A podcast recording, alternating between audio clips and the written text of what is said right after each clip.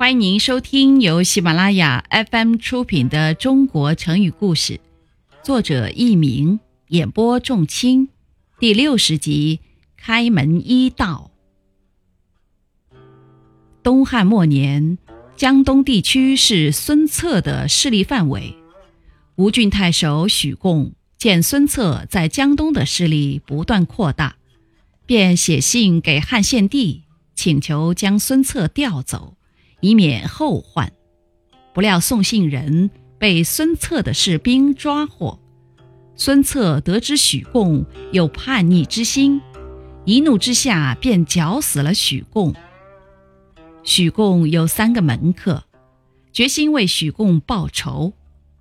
有一天，这三个门客趁孙策在丹徒西山行猎的时候，埋伏在隐蔽的地方。突然向孙策发动了攻击，孙策躲闪不及，脸上中了一箭，伤势很重。回府没几天，孙策便箭伤发作，医治无效而死。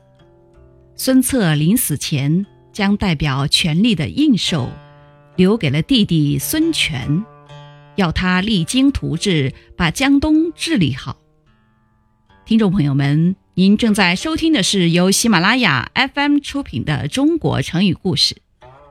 孙策死后，孙权十分伤心，一直沉浸在兄长去世的悲痛之中。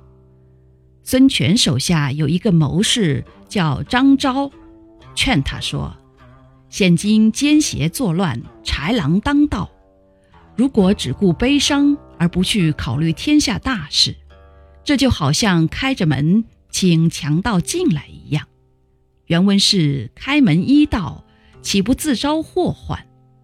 希望主公以国事为重，这样才能不辜负您兄长的嘱托啊！听了张昭的劝说，孙权止住了悲伤，很快便振作起来。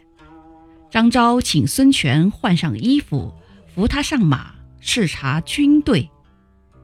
东吴从此有了新主，人心逐渐稳定下来。过了几年，吴与蜀、魏形成三国鼎立的局面，成为一方霸主。后来人们就用“开门一道”来表示开门请强盗进来，比喻引进坏人，招来祸患。一拱手作礼。听众朋友们，本集播讲完毕。感谢您的收听，再会。